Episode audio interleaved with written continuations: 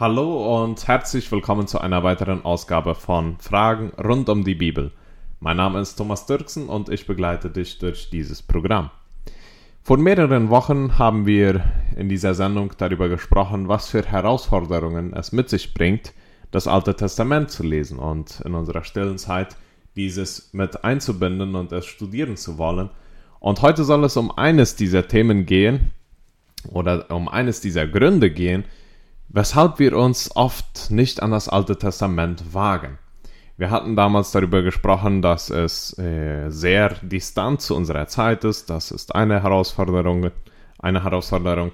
Aber andere Herausforderungen sind textliche oder inhaltliche Herausforderungen, wo es dann um Gesetze geht, die wir nicht verstehen oder einfach auch vielleicht nicht wissen, wie wir diese auf die heutige Zeit anwenden sollen. So, heute habe ich mich dazu entschlossen, eines dieser Gesetze etwas tiefer unter die Lupe zu nehmen, nämlich das Gesetz, das wir in 3. Mose 19, Vers 19 finden. Und vielleicht hast du als Zuhörer zum ersten Mal, heute zum ersten Mal von diesem Gesetz gehört überhaupt, dass dieses im Alten Testament geschrieben steht. Denn besonders wenn es um die Gesetzbücher des Alten Testaments geht, dann sind wir meistens am wenigsten aktualisiert. Ja? Wir kennen schon die Geschichtsbücher, die Prophetenbücher und auch schon nur die meistens nur sehr bisschen.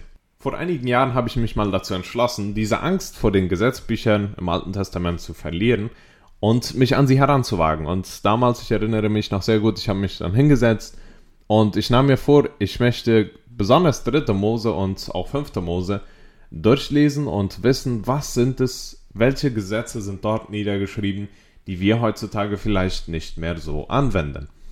Und vielleicht äh, finden ja wir da auch einige Gesetze, die wir anwenden sollten und sie aber nicht tun. Heute möchte ich über eines der Gesetze sprechen, die ich damals, die mir damals aufgefallen sind. Und wo ich sehr lange ins Zweifeln kam, ist dieses ein Gesetz, das wir heute noch so einhalten müssen oder nicht. Das Gesetz oder dieses Gebot steht in 3. Mose 19, Vers 19. Und die Thematik dieses Gesetzes und das Thema der heutigen Ausgabe ist, ist die Frage, verbietet uns die Bibel in 3. Mose 19, Vers 19 verschiedene Arten Vieh zu kreuzen? Als ich dieses Gebot zum ersten Mal gelesen habe im Alten Testament, da weiß ich noch sehr gut, dass mir sehr viele verschiedene Fragen und äh, Konflikte hochkamen, ja. Man fragt sich dann, haben wir es dann jetzt jahrzehntelang falsch gemacht. Also besonders unter uns Mennoniten im Chaco ist es sehr geläufig, dass man verschiedene Arten von Vieh oder verschiedene Rassen äh, miteinander kreuzt. Es hat sehr viele Vorteile. Ja. Es steigert die Produktion, es verbessert die Genetik und es erhöht das Einkommen. So alles in allem betrachtet ist das Kreuzen von Vieh sehr wohltuend für unsere Wirtschaft, aber auch für unseren eigenen Gewinn. Und Vielen geht es vielleicht so, wie es mir damals ging, ja. Wir wussten gar nicht mal, dass dieses Gebot in der Bibel stand. Wir wissen schon, dass im Alten Testament immer wieder sehr komische Gebote miteinander aufkommen, ja. Äh, ein Gebot zum Beispiel, äh, das mir damals auch aufgefallen ist, ist, dass wenn wir eine, ein Täubchen mit, mit seinen Jungen oder mit, mit den Eiern auffinden, dann sollen wir die Mutter fliegen lassen, aber dürfen die Jünglinge oder die Eier mitnehmen, um sie dann zu essen. So, es, wir haben schon sehr viele komische Gesetze im Alten Testament, aber dass man verschiedene Viehrassen nicht wird kreuzen dürfen, das ist ja mal nicht zu verstehen. Vor allem, wenn man dann betrachtet, äh, welche Vorteile das mit sich bringt, ja, dass sich die Genetik halt verbessert, die Produktion steigert und es ein und es, das Einkommen erhöht, ja. Und da kommt dann die Frage auf, ist es dann jetzt wirklich falsch, verschiedene Rassen zu kreuzen? Und da können wir nicht anders als zuerst direkt auf den Text zu blicken. So, ich möchte dich einladen, mit mir zusammen ins, in diesen Text hineinzublicken und zu sehen und ihn ein bisschen zu analysieren. Ich möchte ihn kurz einmal vorlesen. Äh, wir finden den Text in 3. Mose 19, Vers 19. Also 19. Kapitel und der 19. Vers. Dort steht folgendermaßen. Meine Ordnungen sollt ihr halten. Dein Vieh von zweierlei Art sollst du sich nicht begatten lassen. Der Vers geht im Grunde genommen noch weiter, aber die Thematik, über die ich heute sprechen möchte, ist in diesem ersten Teil enthalten. Ja. Weiter geht es dann natürlich äh, noch kontroverser, vielleicht für einige deutschsprachige und im Chaco angesiedelten Mennoniten, wo es dann heißt, dein Feld sollst du nicht mit zweierlei Samen besehen. Und ein Kleid aus zweierlei Stoff gewebt soll nicht auf dich kommen. So, wir haben hier in einem einzigen Vers drei Gebote, die wir wahrscheinlich noch nie gehört haben und nicht wissen genau, wie wir damit umgehen sollen. Erst wird uns gesagt, wir sollen äh, unser Vieh von zweierlei Art, schreibt es hier die Elberfelder Übersetzung. Luther schreibt sehr ähnlich. Ähm, das sollen wir nicht, wir sollen sie nicht miteinander begatten lassen. Und dann weiter schreibt es als zweites Gebot, dass wir ein Feld nicht mit zweierlei Samen besehen sollen.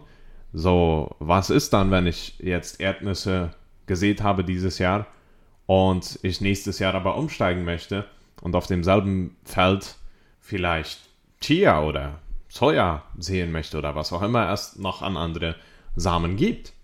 Und als drittes noch ein Gesetz für die Frauen. Diese ersten zwei sind vielleicht eher an die Männer gerichtet worden, aber äh, hier kommt dann noch ein drittes, das dann für die Frauen. Man soll kein Kleid an sich nehmen oder anziehen, das aus zweierlei Stoffen gewebt worden ist. So, äh, auf das letzte weiß ich jetzt nicht, wie ich darauf eingehen würde. Ich weiß nicht, ob das sehr normal ist, dass man ein, ein Kleid aus verschiedenen Stoffen näht. Aber ich weiß doch, dass die ersten zwei, besonders unter uns, Chaqueños, sehr vertreten sind.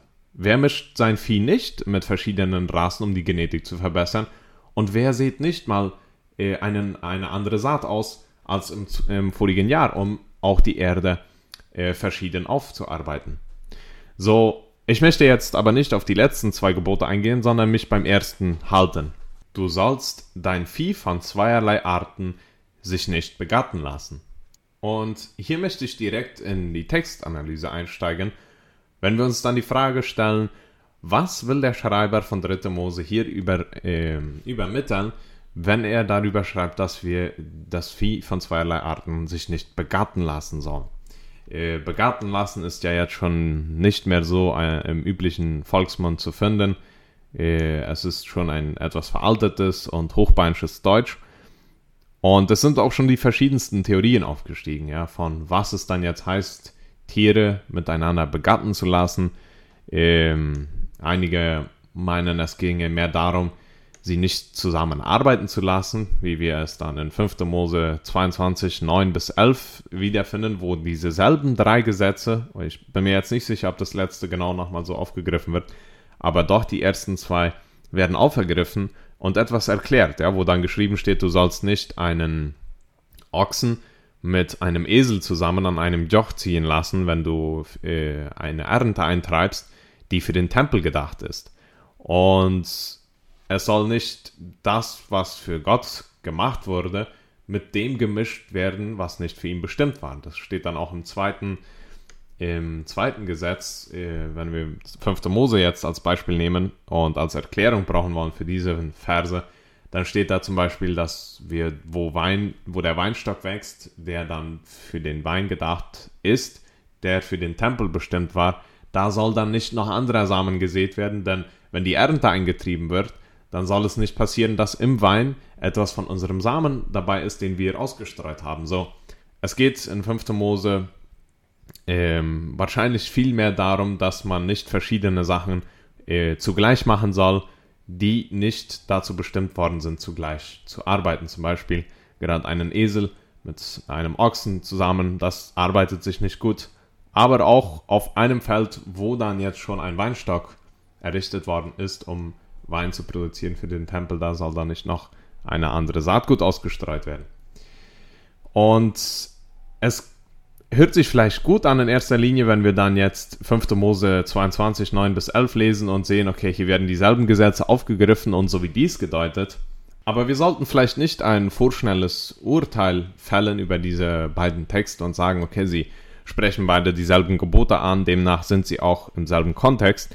Denn wir müssen immer im Hinterkopf behalten, dass äh, 5. Mose schon zu der Zeit geschrieben wurde, bevor Israel äh, oder wo Israel kurz davor stand, ins neue in ihr verheißenes Land einzukehren und nun die Gesetze neu überschrieben wurden.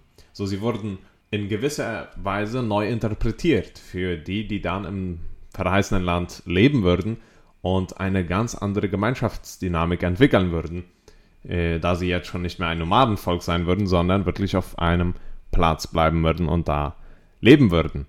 So, was steht dann jetzt im Hebräischen vom, vom Text von 3. Mose 19, 19? Das ist eine Frage, die wir nicht äh, umgehen sollten, wenn es dann darum geht, verstehen zu wollen, wie dieses Gebot dann jetzt gemeint ist. Was steht an der Stelle, wo geschrieben steht, dass wir die zweierlei äh, Vieharten sich nicht begatten lassen sollen? Im Hebräischen finden wir da das Wort Charebidja, was so viel bedeutet wie Kopulation, also die sexuelle Kreuzung zweier Tiere. So, es geht hier äh, definitiv darum, dass sich zwei Tiere nicht kreuzen sollen. Und jetzt ist die Frage, wie wir dies dann verstehen sollen. Und da kann es sehr hilfreich sein, die Wurzel dieses Wortes zu analysieren. Die Wurzel dieses Wortes oder das Wort, das von dem Wort, das hier gebraucht wird, um die Kopulation oder die sexuelle Kreuzung zu beschreiben, ist Raba. Also das ist die Wurzel von dem Wort. Und was man oft macht, wenn man ein Wort im Alten Testament verstehen möchte, äh, da wir von diesen Worten jetzt nicht eine Erklärung von den Autoren im Alten Testament haben, wo dann gesagt wird, okay, wenn wir das Wort so und so brauchen, von dieser äh, Wurzel abgeleitet, dann meinen wir das und das, dann macht man eine Liste von all den Fällen, wo dieses Wort in einem Text erwähnt wird und schaut, in welchem Kontext es gebraucht wird. Und die Wurzel von diesem Wort, das wir hier in diesem Text finden, wird nur dreimal im Alten Testament gebraucht. Und alle drei Male finden wir in 3. Mose. Und dieses dann auch noch eng zusammen. Also 3. Mose 18, Kapitel 18, dann 3. Mose Kapitel 19, da wo wir jetzt äh, den Text analysieren, und dann noch 3. Mose 20. So, es ist sozusagen ein Block, wo es dann um eine gewisse Art von sexueller äh, Kreuzung geht.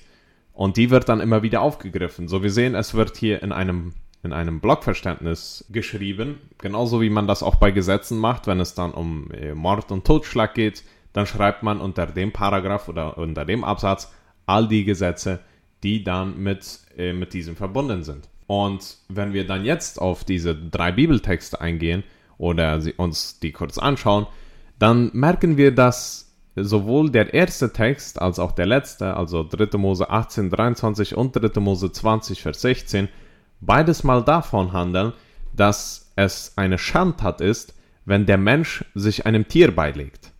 Also wird da von sexueller äh, Kreuzung gesprochen, aber zwischen einem Menschen und einem Tier. So, bei beiden Texten, abgesehen von dem, den wir heute dann studieren, ist es sehr eindeutig herauszulesen, dass das Wort oder die Wurzel Raba hier oder das Wort an für sich Charevidja gebraucht wird, um eine sexuelle Beziehung oder Kreuzung zu beschreiben, die zwischen zweierlei verschiedener Schöpfungsarten geschehen. Und wenn wir sehen, dass in diesem Fall äh, zwei von drei Texten schon direkt, wenn sie dieses Wort brauchen, darauf eingehen, dann können wir schlussfolgern, dass auch der Text, der dann in der Mitte vorkommt, in 3. Mose 19, Vers 19, gebraucht wird, um diese Schandtat zu beschreiben, dass sich ein Mensch zu einem Tier legen könnte. Und wenn wir sehen, dass dasselbe Wort, das in unserem Text vorkommt, in den beiden anderen Texten, wo es noch vorkommt in der ganzen Bibel, dafür gebraucht wird, ein Verbot aufzustellen, dass verschiedene Schöpfungsarten miteinander sich kreuzen sollen, dann können wir annehmen, dass dasselbe auch in unserem Text gemeint worden ist.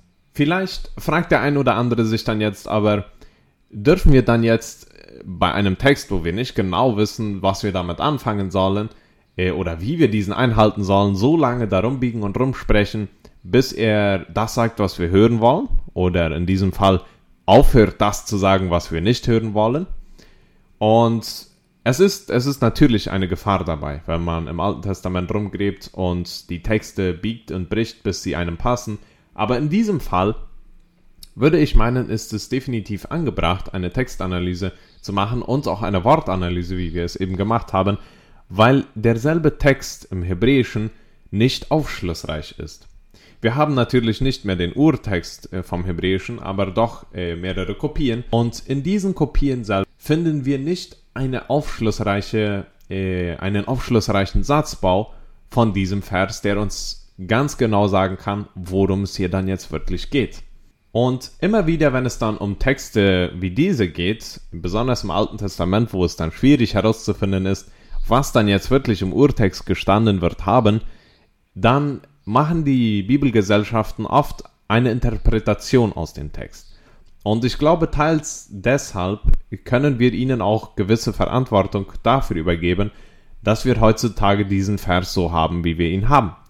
Es geht hier natürlich nicht darum, die Bibelgesellschaften zu beschuldigen und zu sagen, ihr habt das falsch übersetzt, aber ich bin mir ziemlich sicher, dass es hier in diesem Fall mehr um eine Interpretation eines Verses geht, als um eine Übersetzung. Denn im hebräischen Text, wir haben ja das Original an für sich nicht, aber in den Kopien der Manuskripte aus dem Alten Testament, da finden wir nicht das Wort Vieh in diesem Text. In den Übersetzungen aber, in praktisch allen Übersetzungen, finden wir, dass von Vieh gesprochen wird, also dass von verschiedenen Arten von Vieh gesprochen wird, die sich nicht kreuzen sollen. Der hebräische Text hier aber erwähnt nur das, das Wort Behema. Und dieses Wort Behema limitiert sich nicht auf Vieh, obwohl es das einschließt. Es ist auch nicht ein, ein Wort, das äh, Referenz macht auf verschiedene Arten ein und derselben äh, Sorte von Tieren.